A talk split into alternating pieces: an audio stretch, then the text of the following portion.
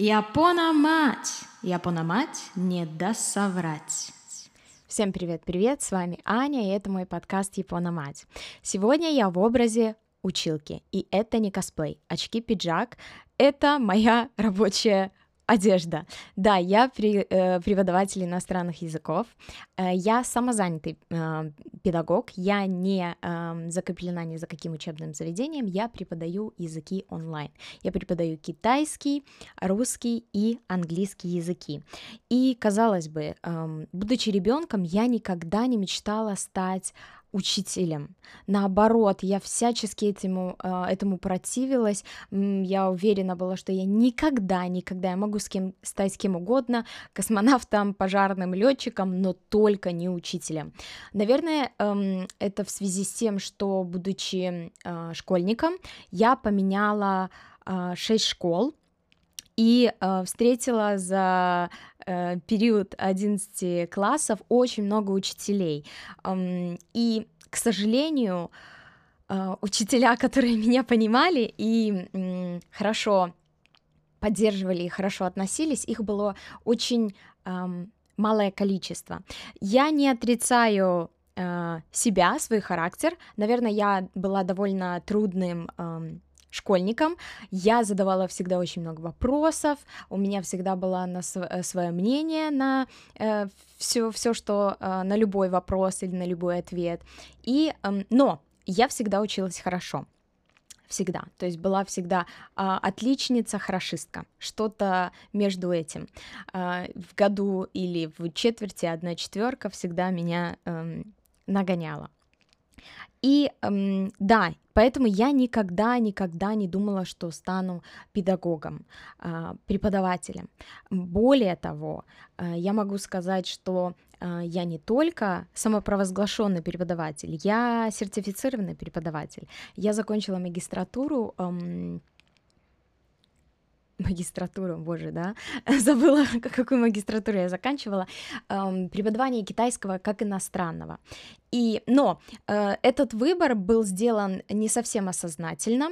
Э, я хотела учиться на медиа, но э, бесплатное образование э, на медиа было недоступно, и э, получив стипендию на э, магистратуру по специальности преподавания китайского языка как иностранного, конечно, было грех не отказаться. И сейчас я могу сказать, что я не жалею, э, я э, получила профессию и сейчас плавно вхожу в медиапространство.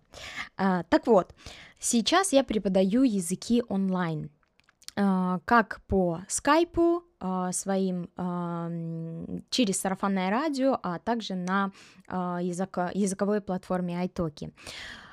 В чем отличие от э, самозанятого педагога и педагога, который закреплен в школе, да, работает в школе в каком-то учебном э, мероприятии. Ты сам ищешь студентов, э, ты это как ты должен постоянно заниматься, заниматься селф-маркетингом и пиаром, да. И еще очень важное, что э, студенты э, сами решают, понравилось ли э, им заниматься с тобой. И это не так, как, допустим, они заплатили э, за курс э, в языковой школе, и их, э, они попали к тебе в группу, и ты им преподаешь. И, в общем-то, нравится, не нравится, вряд ли они уйдут из твоей группы. Единственное, конечно, они могут жаловаться, но такие жалобы, как «мне не нравится преподаватель просто потому, что он мне не нравится», я думаю, мало будут где удовлетворены. Так вот, Э, и начав преподавать э, онлайн, я для себя поняла, что, что у меня из, э, из моих оружий это только знания и психология. То есть знание языков и психология, потому что в таком месте не будет работать никаких стращений, криков, эм, нравоучение и так далее. То есть, если я примусь э, за, э, за то, чтобы нравоучать студента, какой он нехороший, что не выполнил домашнее задание, или какой он тупой, какой он глупый, или почему он меня не слушает, или почему ему не нравится то, как я преподаю, э, то или иное, нет, он просто скажет мне до свидания и не будет брать у меня уроки, и от этого будет напрямую э, зависеть моя зарплата. Я, конечно, не хочу себя сравнивать с преподавателями школы, я бы, наверное, и не решилась бы сейчас э, пойти работать в школу, потому что у них другая ответственность, э, на них давит, э, скажем так, э, администрация, да, школьная, и все-таки э, школьное образование это обязательное образование, то есть школьный педагог, он обязан тебя чему-то научить, даже если ты просто не хочешь. А, преподавание языков, мои студенты, конечно, большинство из них осознанно приходят ко мне, чтобы учить языки. Но также есть и дети, которых а, приводят родители, а, чтобы как бы родители, с одной стороны, заставляют их учить языки, даже когда они не хотят. Есть такие ситуации. Но преподаватель на то он, если он хороший преподаватель, он должен найти э, подход к любому студенту. Э, я преподаю э, три языка мои студенты с огромного количества стран. А, их возраст колеблется от 10 э, лет есть, конечно, и гораздо эм, младшие дети, но э, примерный возраст это от э, даже, наверное, 15 лет до э, 60. То есть диапазон очень большой. И у каждого, э, особенно у взрослого, сформи... сформированный характер с его привычками, э, с его... Он уже считает, что он взрослый, он имеет право говорить нет, он э, чаще, чем ребенок, будет настаивать на чем-то, э, так как у него тоже есть уже опыт жизненный и так далее. И вот э, в такой ситуации очень непросто а, в чем-то убедить человека, найти каждому студенту личный подход.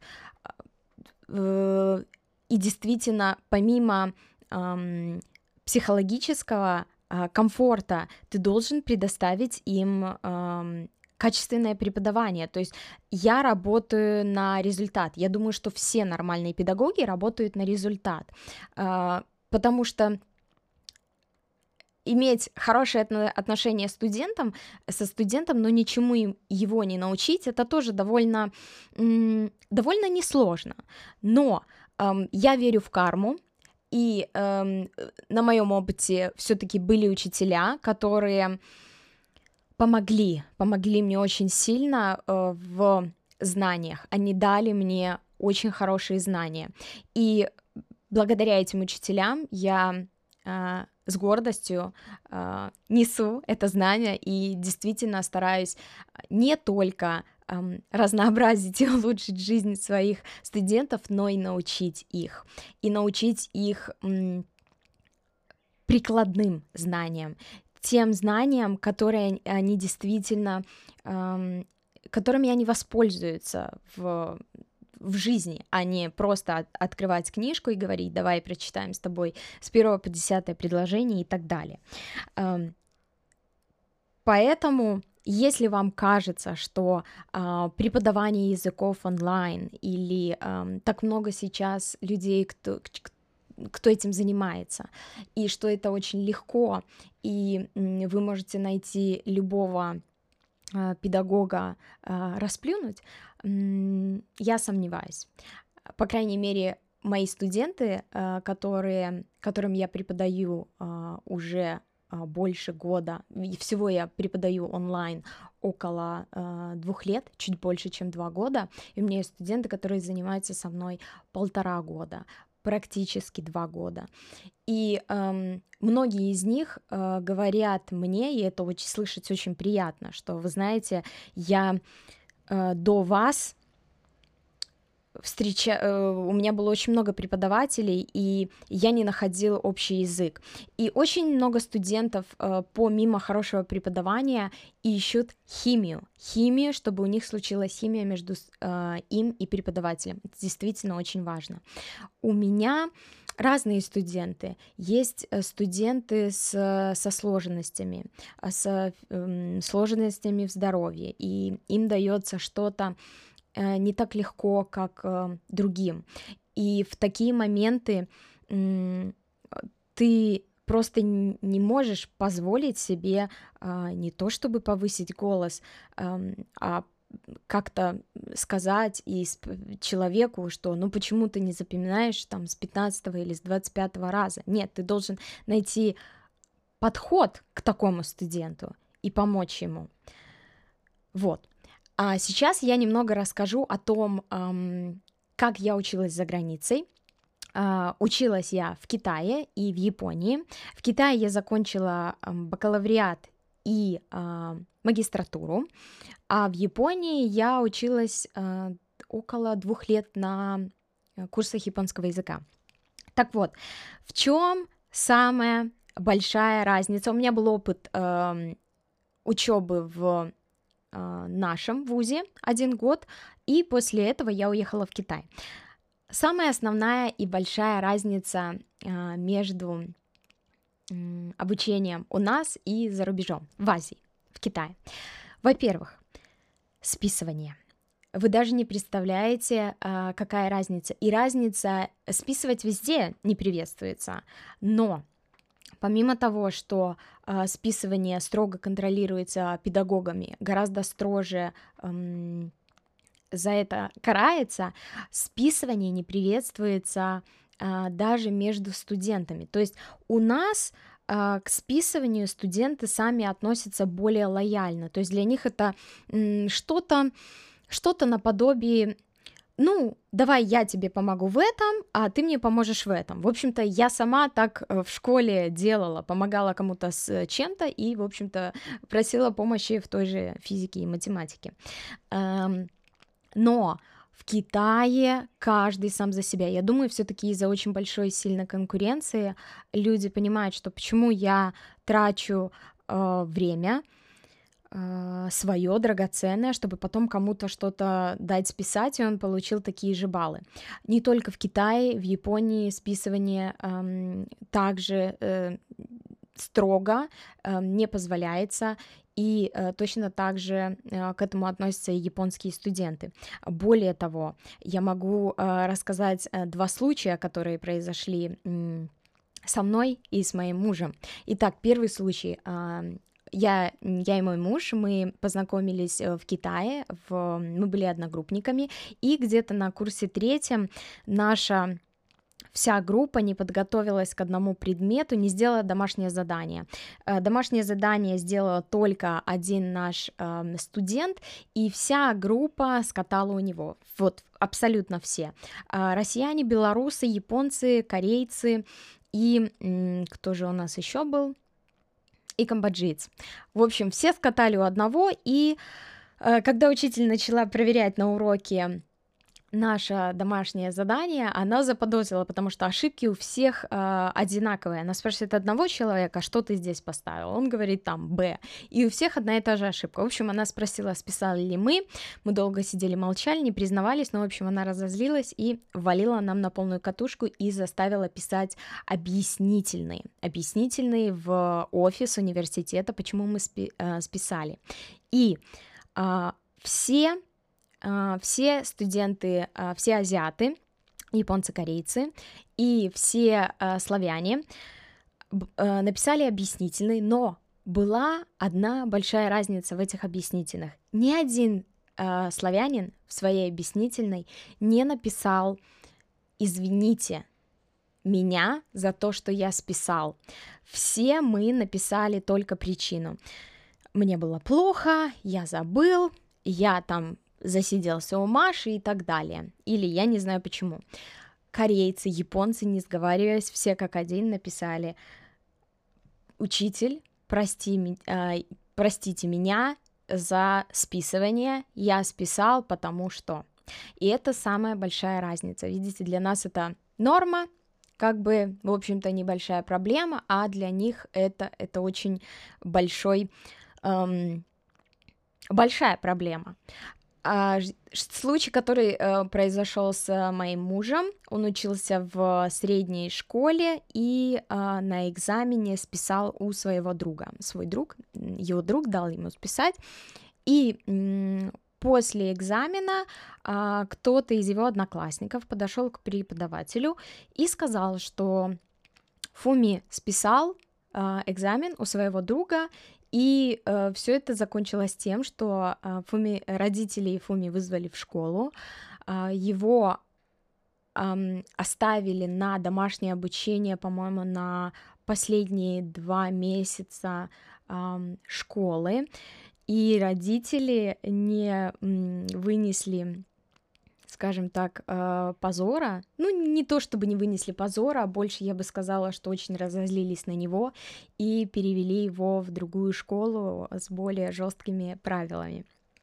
Вот, как вы видите, а, это действительно очень серьезно, и в, в ситуации с Фуми никто, его педагог даже не, э, видимо, может быть, из экзамена было очевидно, что он списал, так как ответы были одинаковые. Я точно этого не знаю, но педагог э, послушал студента, который, скажем так, э, слил, да, э, своего одноклассника, сказали бы мы так. Но, видите, это их э, порядки, их э, привычки, и э, с этим ничего не поделаешь. Когда я училась в Японии на курсах э, языковых я э, уже, мне было уже 26 эм, или 27 лет, я точно не помню, в 2015, это сколько, 5 лет назад, значит, если мне 31, да, мне было 26. В общем-то, я взрослый человек, уже закончивший магистратуру, отработавший э, год э, в компании, и снова вернулась в школу. Э, почему? Потому что э, в Японии жить без японского языка практически невозможно. Японцы говорят на английском еще меньше, чем, э, наверное, китайцы если мы учитываем, если мы сравниваем такие города, как Пекин, Шанхай с э, Токио, все-таки китайцы более серьезнее относятся к английскому и зубрят его. Так вот, в э, языковой школе японского языка э, нам не разрешали пользоваться телефоном во время уроков, несмотря на то, что у тебя переводчик, да, словарь, все что угодно в телефоне, и это 21 век на дворе. Нет, нельзя было. Опаздывать было категорически нельзя. Педагог мог просто не запустить тебя э, в... на урок. Да, он может, мог сказать, что все, жди э, за дверью. Если ты опоздал э, больше, чем на 10 минут на экзамен, то э, ты идешь на пересдачу этого экзамена. Если э, уважительные прогулы это только справка из больницы, и эм, если ты, э, допустим, твоя электричка задержалась, как такое часто случается в Японии, эм, не потому что электрички плохо ходят, а потому что какие-то э, ситуации и, э, к сожалению, эм, часто до сих пор э, под электрички бросаются люди, которые хотят покончить э, с собой, и тем самым становится эм, в пробке, очень много линий и опаздывает. Но все это быстро регулируется, и если твоя электричка задержалась, на станции, на которой ты выходишь, ты можешь а, получить а, документ, подтверждающий, что твоя электричка опоздала. Так вот, этот документ ты предоставляешь в школу. Допустим, ты опаздываешь и говоришь, нет, нет, нет, я действительно не проспал, не эм, недолго красил глаза, а моя электричка задержалась. И с таким документом без, без вопросов тебя запускает педагог и, в общем-то, не ставит тебе пропуски. Э, в языковой школе, в которой я училась, это частная школа, но с очень хорошим рейтингом, и поэтому, если там ты пропускал э, несколько занятий, э, какой-то процент, э, очень маленький процент занятий без уважительных причин, тебя могли просто отчислить с курса, даже несмотря на то, что ты заплатил за семестр, и деньги, это, конечно, уплаченные, это просто баснословные деньги, э, если мы говорим о просто изучении языка. Э, э, школа, в которой я училась, эм, несмотря на то, что это частная школа, э, в ней э, также можно было э, получить э, некую стипендию. Э, сти... Но стипендия это выдавалась очень грамотно, то есть, э, точнее, стипендия это была от э, префектуры, где находится школа, не личная стипендия школы, а от префектуры. Так вот, Мало того, что ты э, не должен был пропускать э, 99,9% учебы, э, твои баллы должны быть, были быть просто высочайшие. Плюс ко всему, ты обязательно должен был эм, заниматься волонтерской работой, какой угодно, э, в этой префектуре. Э, плюс, и очень важный плюс, э, они смотрели на достаток твоей семьи. Если э, твоя семья с нормальным достатком, то э, смысл давать тебе стипендию, даже то, что ты хорошо учишься, э, смысла особого нет, потому что есть, э, всегда найдутся люди, у которых семейное положение гораздо хуже, чем у тебя, и для них эта стипендия э, будет иметь гораздо более важное значение. Что еще касается учителей в в школах. В моей школе японского языка учителя были все очень а, профессиональные, строгие. А, на уроках никогда, э, на уроках все сидят чаще а, по одному, но не запрещается садиться вдвоем, но никто не говорит. Такого, как у нас, Маша, Петя, сколько можно говорить, такого просто не существует. Тебя тут же выставят за дверь, если а, ты будешь а, мешать педагогу а, вести урок. Педагоги стоят. Да, стула возле а, небольшой, а, скажем так, учительской стойки нету. Педагог может присесть только а, во время перемены. И это не только в Японии, это также и в Китае. Учителя привыкли стоять, потому что что они делают? Они действительно преподают. И эм, Наверное, единственное, когда педагог может сидеть, и то не всегда, это во время экзамена. Чаще всего педагог во время экзамена ходит между столов, проверяет, эм, как ты пишешь, как у тебя со временем, и, эм, и конечно же, проверяет еще же опять на списывание.